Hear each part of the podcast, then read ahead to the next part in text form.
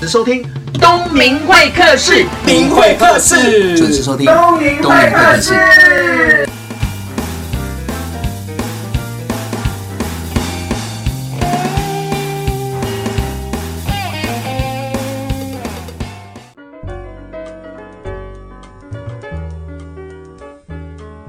你现在收听的是东明会客室，我是主持人王东明。各位听众朋友，不知道你在成长求学的过程当中有没有遇到一个对的老师呢？那这个对的老师有可能是对你最凶的，不是对你最好，或者是说对你最严厉的，或者是陪你度过一些人生低潮。可能就是一个让你印象深刻的老师。那这次呢，邀请到的是呃，我们算是不常见面的好朋友，但是偶尔会见面喝酒、吃饭，呃还有我吃到肉你学吃校 肉呃吃肉到学校演讲的对好朋友。让我们欢迎得过。亲子天下百大创意教师，也是 Super 教师全国的首奖曾明腾老师。啊 Hello，邓明老师好，各位听众大家好。哎、老师，我们又见面了。对呀恭喜你出这本新书哦。谢谢老师。对，我想你的热情中有一些图像跟文字化，让更多的读者知道。是那我们求学的过程当中，人生成长的过程当中，都希望遇到对的老师。像我自己也是老师，可是我从来没有人告诉我说怎么样当一个老师，因为我接触的老师大部分都不会教书。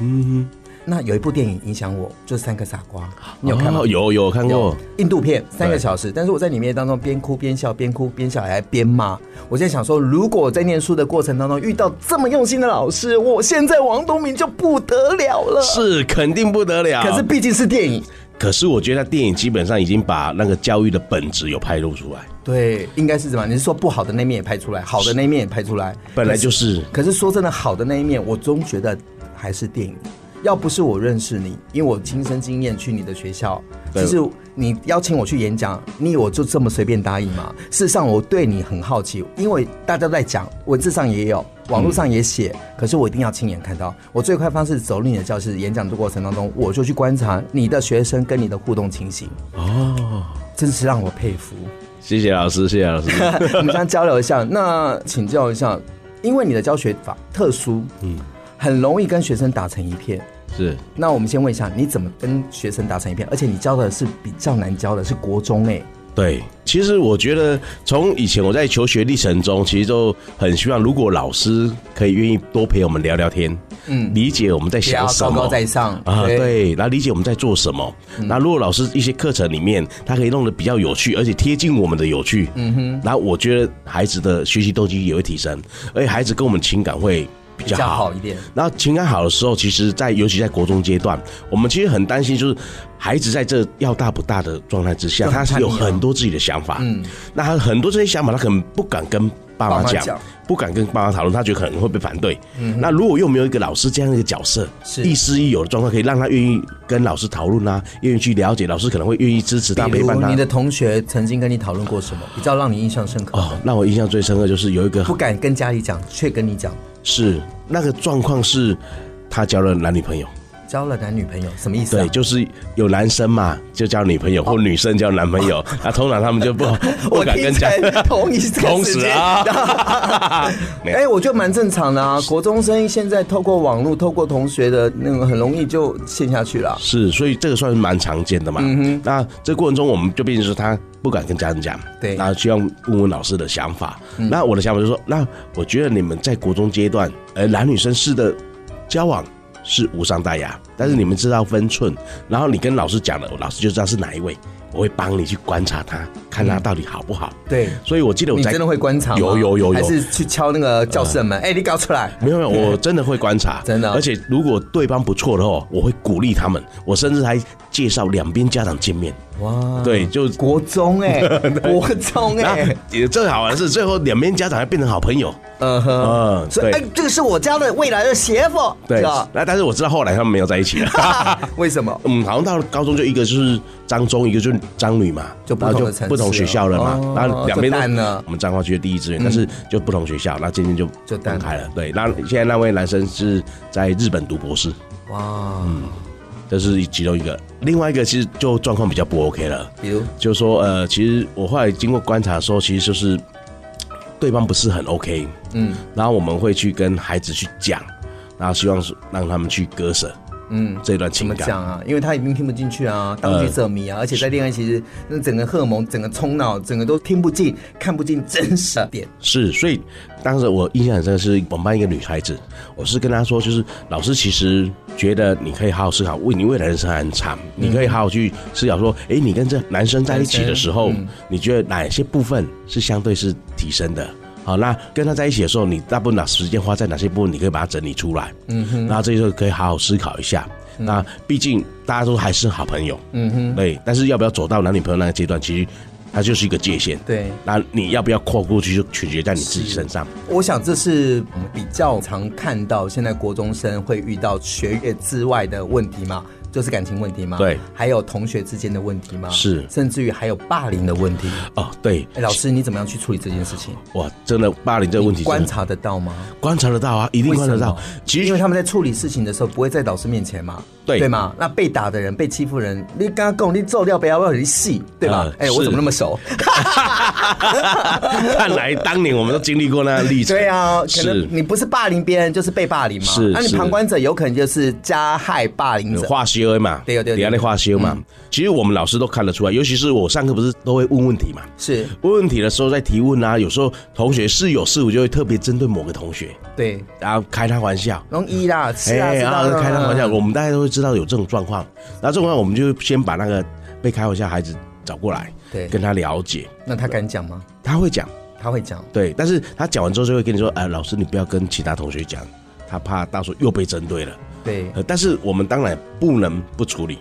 所以我的你听方了其实也会心疼，对吧？对呀、很心疼啊，因为一路上我们其实看过很多很多，我们也很担心这样的孩子。其实我们班上其实是需要一个团队的气氛。嗯哼，如果今天有这个内部的关系霸凌的存在，基本上班上是不会团结的。对，所以我就会试着去跟欺负他的同学去讲，我们不以处哦，分不为以标处分为标对准。，我以跟他们对话为标准。哇哦，你跟小朋友对话，跟学生对话，嗯哼对，跟他们聊说，如果今天反过来你是他的话，你每天被这样对待，你感受怎么样？如果今天你说好，你不可能被对待，你力气很大，我说好，那老师力气比你更大老师，请问一下，你在处理这件事情的时候，是在公开的班上的场没有合，就还是约出来？ ，under table 全部都是就是各个击破是吗？对对各个就是击破等于是说，刚刚那个被欺负的、被霸凌的人，然后跟你谈完，你谈完之后好，你把他送离开，你再去找加害别人的这个霸凌者，你把他找过来，对然后私底下私底下不会损害到他的面子，是然后我们来两个男生好好的坐下来谈，对男子汉聊一聊。好，这是一个技巧。想听更深入的，我们先休息一下，再回到东明会客室节目现场。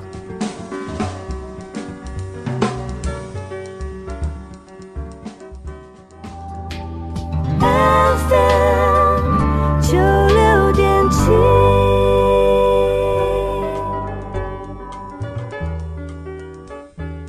回到东明会客的节目现场，我们刚刚讲到是说，老师在处理学生之间的霸凌这件事情，嗯是需要花一点心思跟用一点方法。是因为我觉得就是，尤其是老师对同学之间，你可以对同学是给他正向的鼓励、是正向的话语，对但是只要你对特定的孩子常给他负面的，其实同学都很敏感。嗯哼，同学会看一下，哦，老师好像讨厌这个同学，嗯，所以同学就啊，那老师讨厌我们来欺负他，老师应该也会睁一只眼闭一只眼，呃，对对，所以呃我觉得有时候一些关系霸凌的点会从这边被发展出来。哦，对我有发现。那刚刚讲到是说，那个学生被害者、被霸凌的人，你会约他出来谈吗？对对，那反过来你怎么去处理这些霸凌别人的人？嗯，我一样，我会私底下约他们来谈，私底下对，约私底出下来约出来，去哪里？呃，比如说来办公室，或者在球场，他们比如喜欢打篮球，嗯是就跟他们打球，打完球之后休你息过，来，你过来。哎，哦，没有，就打完球，打完球休去来息老老师买几个运动饮料来大家一起喝，哦，创造一个比较适合谈话的对，一个环境氛围跟环呃氛围境，然后来跟他们聊，然后用比较老师的经验，比如说一路让人生的长短，然后跟同学之间互动，嗯因为你现在欺负一个同学，但是你没办法设想这个同学未来是不是很棒。是所以我很喜欢讲那个温世仁跟那个我们广达总裁林百里的故事。嗯，因为广达总裁林百里他是个香港来到这边的一个侨生，对所以当时也是班上同学不太理他，对所以之后我们的温世仁总裁越允许跟他接触，然后后来大家都知道两边都是很厉害，创办了很棒的企业，然后彼此之间其实当我印象中好像在温世仁先生他的 c r o n 遇到一些状况的时候，其实林麦先生都会很愿意去协助他，所以我会用这样的话。所以今天我们要与人为善，那他听完之后有改变吗？呃，是表面认同改变，那背地上来加害，还是说真的就因为你讲的这些话，我觉得需要时间，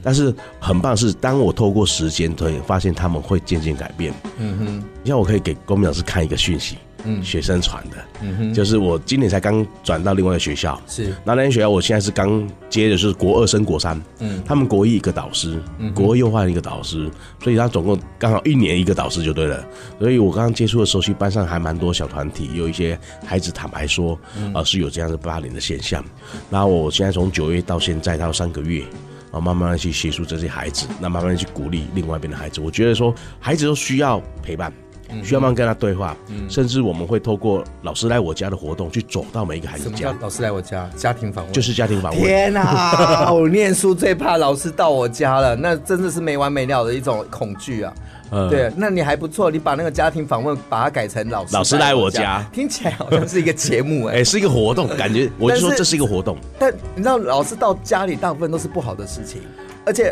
那个爸妈看到老师来到家里的时候，都一定会啊、好，那什么什么之类的，嗯然后呢很有礼貌，切水果什么什么之类的，老师说什么可能都是对吧？而且我那时候我很担心老师说了什么不该说的，当然我也很担心我的爸妈也说了更不该说 的。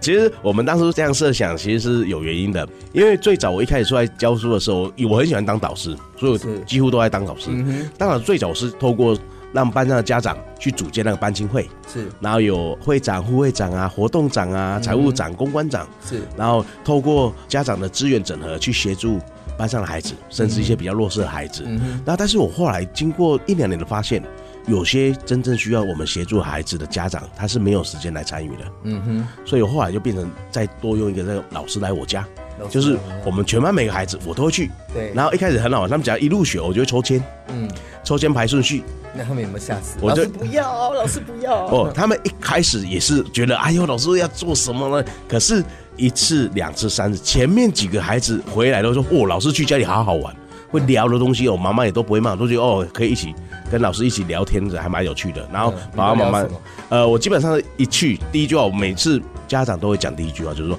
哇。老师，你是玩囝，为细汉到大汉，第一个来玩到的老师老，师所以我觉得这句话代表是一种认同。对。那认同的过程中，我就开始讲孩子的好。哦，妈妈，我观察到你们的小孩啊，他有一些特质哦，他哪些很好很好哇！当然讲到优点，孩子开不开心？一定边听嘛，听就哎我比欢较喜，好奇是爸妈怎么回应？爸妈也很开心，怎么可能？真的。通常老师到家里说自己孩子怎么样多优秀的，都爸妈说那乌啦，老师你没让有们在，我不是讲成绩优秀哦，我讲他的人格特质，就是他有一些，比如说会没有愿意被帮否助，定吗？都没有。家长说，哎，对对，老师，我跟你讲，爷爷的这种个性，他就很 gay 博啦，啥啥啥哈。那还好，老师你有看到他这一点，哦啊真的阿伯一心结拜呀，一心结拜，老师你不看这点的可能不好啊，你知道对？好，通常我的习惯是好了，讲完之后，好开始在妈妈，我跟你讲，我后来也发现几个点，他如果再改进会更好哦。比如说，哦，比如说作业、功课嘛，准时交，嗯这样其他任课老师就不会给他贴标签，干嘛？伊拢不会写功课。丢对，啊，这个改进就会很好。再来，它的位置周围，嗯，呃，可能太随性了再整理一下，啊、对，再要乱整理一放嗯下，对，那养成整理的习惯，那你可以让他先从整理家里开始，嗯，哎，对不对？让他先练习一下，爸妈哦，开开心心了了，那开开心哦，然后他在旁边听到就嗯，有没有？哎，对对对，我说好，先从整理房间开始这样子，哎，我们就会开始把一些孩子，然后其实每次后来就家长都会说，哎，老师你真的都有来关心我们的小朋友。啊，爷爷爷个性都是弄啊嘞，然后他就是这些坏习惯，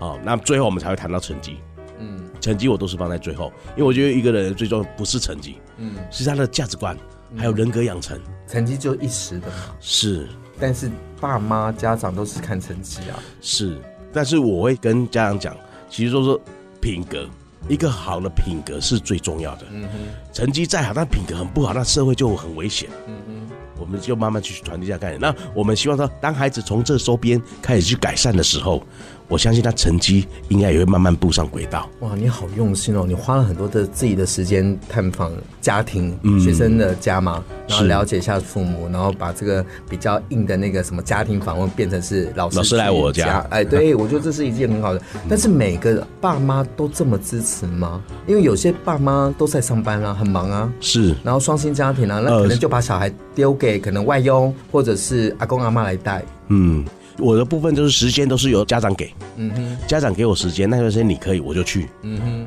所以大部分家长就会安排在七点或七点半，嗯然后就接到基本拿到他们家。然后就一起吃个饭，这样吗？呃，不一定，可能就是聊，主要是聊。那有时候我觉得很好玩的一件事，就孩子部分聊完之后，有些家长会开始聊他的心路历程，就是当孩子到楼上做功课，开始聊他从他以前啦、小时候啦，包括他现在面对到一些压力，哇，很多爸爸跟我聊到都哭，所以我会觉得说啊，原来我们去走到孩子的家庭这件事情，不只会协助到孩子，我们进一步可以疗愈家长的心。那那那过程中，我们发现家长的一路上走过心路程，有些点又呃投射到我们的历所以程啊他上，哭你也跟着哭，也疗愈到我们自己。 那最后你又看两个大男生抱在一起，真的很大的男生。真 的。哎，我觉得这样子的话，真的可以促进老师跟学生之间，然后学生跟家长之间的关系。嗯，但是如果这样子处理的很好，你说你的班上有三十个人嘛，对吗？那我比较好奇的是，虽然你花了很多的时间跟心力在学生经营关系这个方面信任度，所以你也比较好教。但是反过来，我想一个学校有这么多老师，不见得每个老师都跟你一样，你一定会被贴很多标签。嗯，对吧？比如说，你看，如果说你得奖了，或者说你变成一个风云人物，或者是说，哎，你的班成绩很好，甚至于进步很多，整级也很好，人家就讲说啊，那我们其他老师就会想说，你的存在我们也有压力，我们是不是要跟你一样？可是每个人价值观不见得一样，嗯是而且时间分配也不一样，是那有可能我没有那个意愿，可是我被逼着这么做，反而会在你旁边，你会造成一个很多负能量的磁场。是不可讳言，其实，在我们体制内教育，其实还是有时候会有这些状况嘛。嗯但是我的心态还算是蛮乐观的啦。我也相信，啊大部分老师他愿意投身教育，应该是有一个教育的热忱，一个教育的爱。那只是说，在那过程中，他可能在这体制内里面，他比较担心他这样子做可不可以，他可能会担心。他会担心，，对，那会担心尝试，对，，造成他可能就是驻足不前。是但是当我们愿意去做，让他看，原来这样做是 OK 的，是可行的。那如果愿意，其实我是蛮希望说各位老师们一起加进来一起做。嗯哼，所以以前我们也成立一些读书会，把一些老师聚集在一起，那甚至一些讨论。那包括现在我们看，现在很多的老师自己的一个学习社群，然后自己做的共备社群，其实都是很多老师越来越愿意去做，那就必须要有人跳出来去做，去协调大家。当然，在这么风起云涌、整个由下而上的改变的过程中，有没有老师都不做？一定会有嘛。因为就像人有很多种面相嘛，所以老师其实还是会有。可不可以请教一下？我们不要讲名字，因为太敏感了。你觉得那些不愿意做的这些老师，大部分都有什么特质？嗯，我觉得年纪很大吗？经验很丰富其吗实？也不一定是年纪大不一定，嗯对我也看过有些我们的前辈，他其实超有热情的，嗯所以我觉得那是跟他的想法跟特质有关。嗯，他可能说把当老师这件事情当成只是个工作而已，工作，嗯对。但是我觉得老师应该是一个职业，嗯我觉得我们当老师不能只把自己当做是教书的，嗯我们要去思考教育的本质是什么。我认为教育的本质应该是协助每一个孩子在他学习的历程中去发现他的优点天赋跟亮点嘛，嗯，因为不是每个孩子都很会读书，是我就是不太会念书的那一个，但是他一定有他的天赋，所以现在东明老师你肯定找到你的天赋了。呃，对，还在找。不会啦，东明老 师太厉害，我听过东明老师的你知道我要怎么课，接真的很厉害。好，那刚刚有讲到是说，面对家长、面对老师，也面对校长。那我也知道说，你得了很多的奖，但是你得的这个奖当中是有帮到你，还是它反而是你的阻力？因为我刚刚有讲到嘛，你得奖了。然后算是学校有光荣，但是你知道又会引起很多的问号跟惊叹号，比如说别的老师不认同啦，甚至校长不认同啊，因为你毕竟你得了奖，你就是一个明星老师，那不知道会遇到什么事，我们先休息一下，等一下在下一段节目再来我们再探讨这个问题，好吗？好，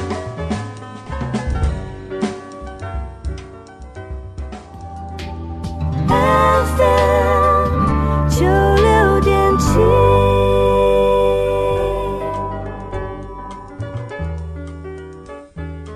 你现在听的是东明会客室。我们刚刚在上一段节目有聊到，是说明老师非常的有热情，花了很多的时间在学生跟学生家长之间，还有教学的方法的创新，怎么样让不爱念书的孩子借由你的引导教导，而对他的学业产生了兴趣，对吧对可是不见得每个老师都像你这样子啊。嗯，而且你有得奖。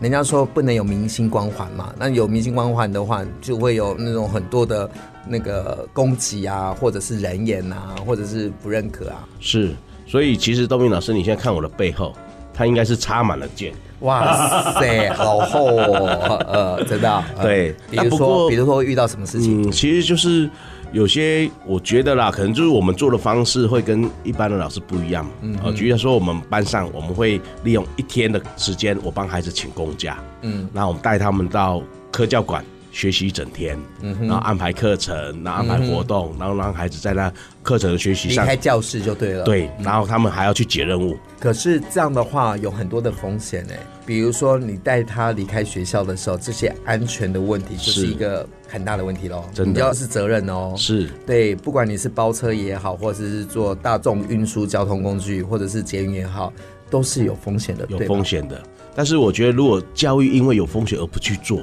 它其实就不是教育。那带出去这件事情，除了你想带之外，学生的家长是不是应该要认同跟支持？是不然的话是没有办法带出去的，没有错对吧没有错呃只要有一个不行，就不能出去了，还是说，原则上是全班认同才能去。因为如果一个不认同，你基本上就卡住了，嗯卡住了总就不不能能让去一个孩子一个人在学校嘛。。对，然后也因为我们不是有让老师来我家吗？嗯哼。所以我在过程中，除了跟家长对话之外，我也在传递我的教育理念，是嗯跟我在教育想要带孩子做的一些行动。所以我觉得一路上走过来，还蛮感谢我们班的家长的。好。那既然答应了，你也带出去了，是，结果呢？结果就是你会看到孩子在那个学业成绩的表现开始有一点起色。那但是让我最开心的就是他们会愿意开始主动去发问啊，去探索，甚至会团队合作。因为我们是出去都是团队合作，去你一起然后做一个成果出来。那个成果可以是用影片做记录，那你可以用书面做记录，你可以用 PPT 做记录都可以。嗯，但是各组做记录，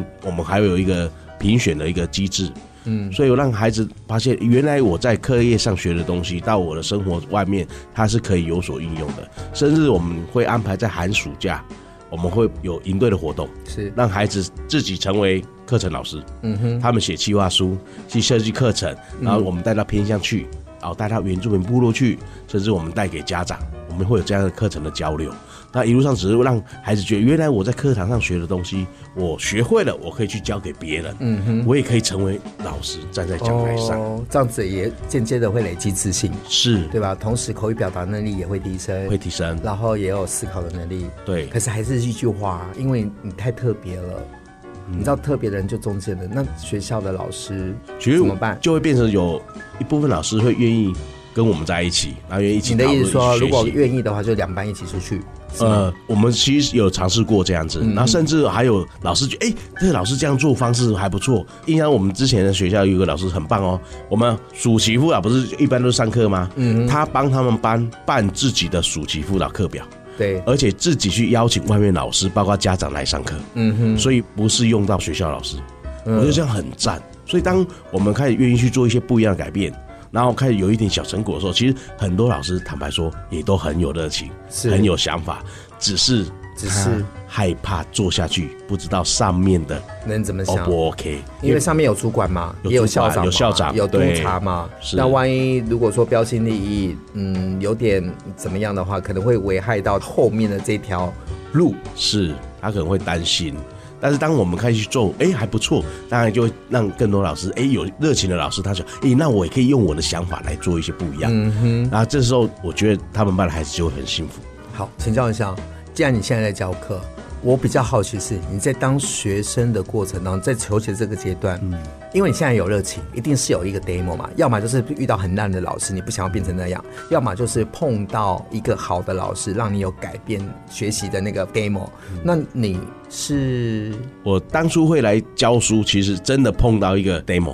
不过那 demo 是一个虚拟化的 demo，什么意思？它激起我的以前小时候也很多的想法勾串起来。就是说我在大三升大四那一年的暑假，嗯哼，我看了一本书，叫《麻辣教师 GTO》，那是漫画吧？是那是一也是本日漫画剧吧？对，也是日就剧。反町隆司演的。是对是哦，那我印象最深刻就是他骑着重机摩托车，然后穿着皮衣到学校，我要对当老师。对，然后很帅的比学生这样子，对对对对对对对然后因为我在那本漫画中，我看到哇，老师愿意陪着孩子，嗯然后去了解孩子，并且看到孩子不一样的特点，对然后给他舞台让他站上去，嗯哼，这个又让我想到我的国小的时候。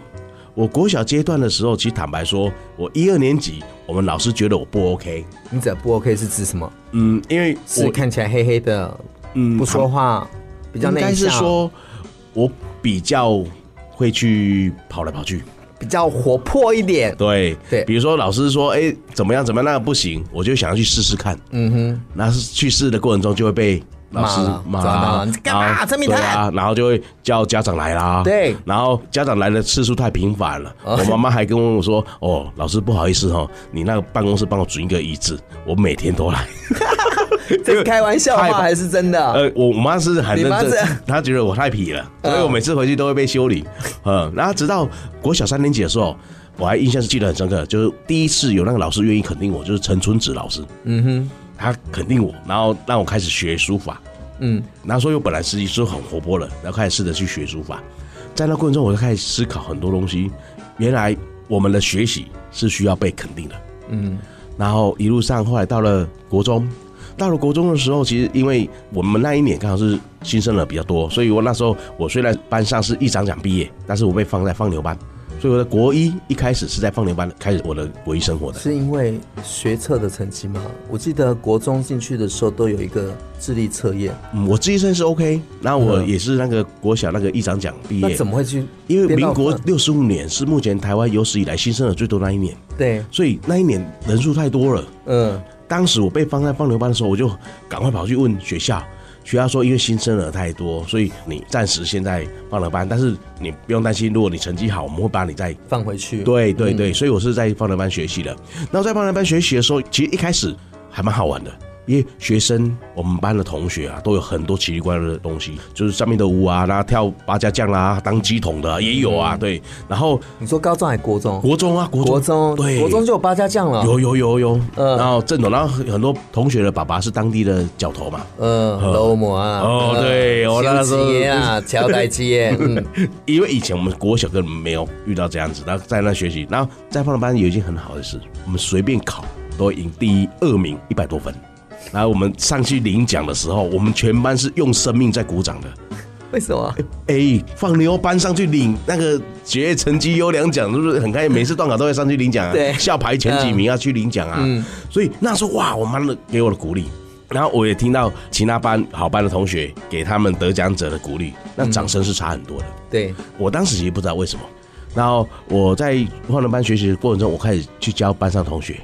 所以当我们班同学他学会了，嗯他觉得哇，原来我不笨，只是因为老师讲的那方式我老听师不懂会。教，对我其实。我觉得当一个老师要有一个转换的能力，嗯，然后还有就是勾引学生学习的动机跟兴趣，然后要把那些复杂的东西、知识可能编排过，把它变简单、系统化，对甚至于让我们学的人相信我们可以做得到。我们是可以的因为一旦放弃了，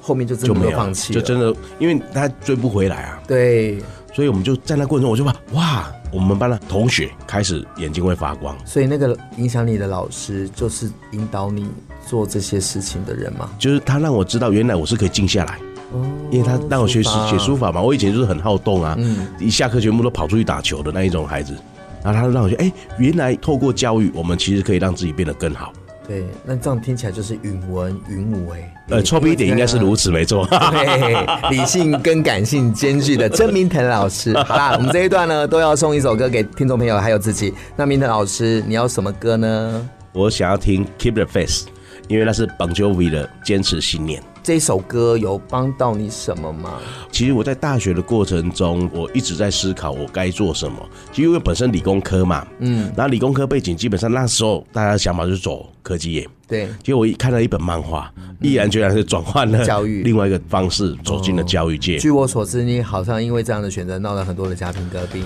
我们先听这一首歌，等一下回到东明会客室再继续探讨。好送给大家红 j u b 带来的这一首。 ，Keep the Face。 FM 九六点起。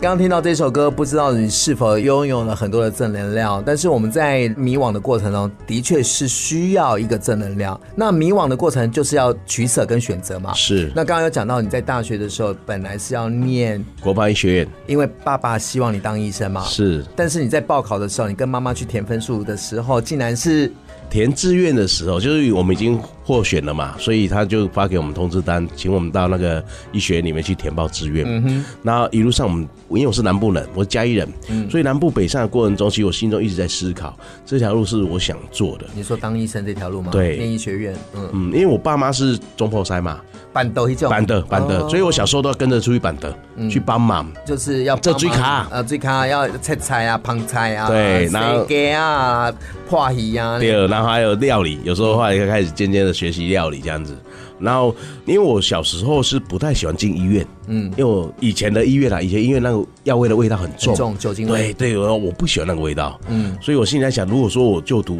医学相关的话，我会不会每天都要接触这些味道？所以就不喜欢。，对，但虽然我没有否定，我觉得医疗这件事真的很棒，而且很辛苦了，也协助到很多人的一个产业。只是说我在思考，我好像没有那么喜欢。那虽然我爸爸给我的期望是这样子，嗯，然后我也说，哎、有机会去进入这样这你分数也到了嘛？到了，然后有机会去填报这样的一个但是你在相关科填的系，过程当中，还没有填。就到了现场，我们已经到了国防医院现场了，然后就逛了一下校园，因为我们很早到，去他们逛了一下校园。然后我妈妈是看我都闷闷不乐，嗯，那我妈就问我一句话，她说：“你是不想填？”哎呦我仿佛在大海中看到一个浮板，你知道吗？马上抱着，哎、对，妈妈，我好像不太想填。然后后来我妈讲了一句话，让我倒吸一口气。什么话？她说：“好，那我们就回家。我”我吓一跳，你知道吗？因为我想说，我回家，那不就接下来我一定会被我爸打死，你知道吗？嗯，我爸很凶悍的。还是你妈妈却支持说你不要填？是，所以你知道你没填就没有机会了。你填的话，回去还可以跟爸爸妈妈沟通一下，改要不要去还可以改嗯？但是你没有填的话就没有机会了，就完全没机这会真的没有填，是完全没有填。完全放弃了耶。完全放弃，就我的需要都还没到，我们就离开了，我们就搭着自强号，嗯，回嘉义的路上嘛。然后那时候我不敢讲话，我我一脑海一直转，我回到家该怎么去应对？对，怎么我爸该这怎么样子跟编一套台词跟爸爸爸嗯爸 跟爸爸讲这样子。然后那时候我突然我妈就在旁边讲一句话说：“呃，等下你等你，卖怕钱惊，去你楼顶打包给我看看嘞。妈妈载你去车头，你坐火车去高雄坐坐坐。”就说回到家不要做太多，去哦不要车上惊动赶快我爸，去赶快去整理行李，然后带你去车站去找呃我姐姐 姐。因为我姐那时候在中山大学读中文系，嗯，所以我就着楼了。我印象高中生还没有对我印象很深刻，我第一天晚上从高雄打电话给我妈的时候，哇，我妈在哭，我爸在后面啊，声音很大声，就臭跟辣椒这的，然后我听到很清楚说，这囡仔当然我一定棍滚你的卡滚，嗯，呃，然后就这样子，我当时就心里就想，那现在我做了一个这个决定，我也许这是我最大的叛逆了。嗯，我觉得在我人生中，这应该算是我最大的叛逆。嗯，然后我要去证明，我要用行动去证明，不是只有这一条路是好。我觉得每一条路，不一只要样大的家去人生愿意，不都愿是意只，有当医生才会成为一个有影响力的人。嗯，或者说才是对自己的人生有价值。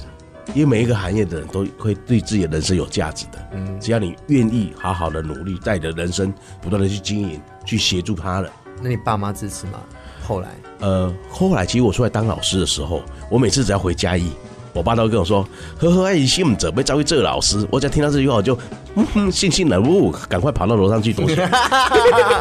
但是他还是支持的啊，应该这样讲吧。他应该那时候还没有很支持，但是我妈一路上都很支持的，所以我非常感谢我妈是这样子的，因为在很多关键的时刻，她都愿意跳出来。后来直到二零一三年获得全国书本教师首奖的时候，对当时我爸爸妈妈有到现场，因为我们不知道谁得奖嘛，然后他就抽出来说脏话，园林国中，我妈就哭了嘛。然后我上来之前，我爸还没有哭。然后上来我领了奖，我要下去了。结果那主持人跟我说：“哎、老师，老师，不好意思，你要讲改言。”我心里想，我根本都不知道谁得奖，我哪有准备？没关系，我就开始分享我的一路上的心路历程，包括我看了我下面我爸，我就跟他说，其实如果我去当医生，我可能会是个好医生，但是我当老师，我可以培养很多个好医生。如果去创业当老板，我也许会是个好老板，但是我当老师，我可以为台湾培养很多好老板。只有老师这个行业可以复制这良善的循环，所以我选择当一名老师。哇，你好伟大哦！ 我当时是这样去讲，然后后来当天我记得我一下来，我就抱我爸，然后亲了他，那你爸还哭还是笑？ 然后他就笑的。然后我回到家跟你讲超夸张的，我爸开始把那报道都剪下来， 然后就贴在我们家的客厅。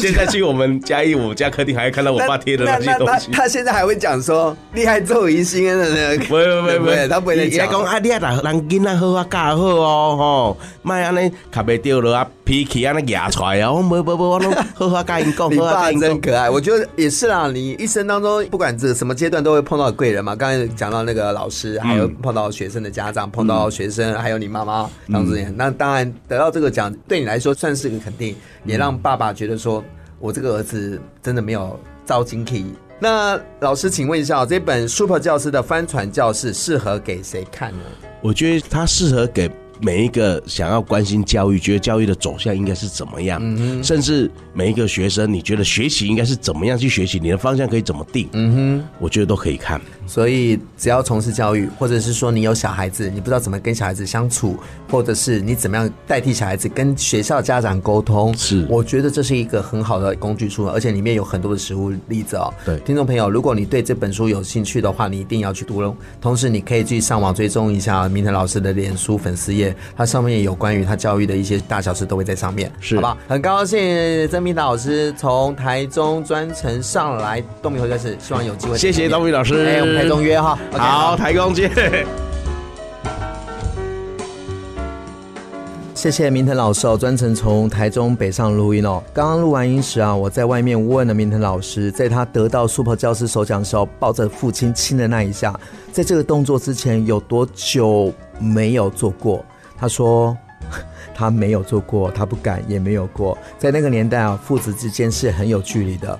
也谢谢明腾老师的爸爸没有阻止，阻止什么呢？当老师已经很不容易哦，还可以教出很多对社会有贡献的人。台湾需要一个有这样热情的老师投入，愿意站在学生的角度，愿意走进学生家庭的老师。所以，这也影响着我要当一个要懂学生需求的好老师。人生就是不断的取舍跟选择。如果真的去念了不喜欢的一科，可能也没有现在的明腾老师。人生就这么短，人生的价值是可以去创造的，所以你要好好坐下来了解一下你自己，你要做什么，你什么不要做，鼓起勇气去跟你最重要的人谈一下，或许你知道你的目标，反而他可以放心，好吗？希望明天老师的故事可以影响你，同时也影响我。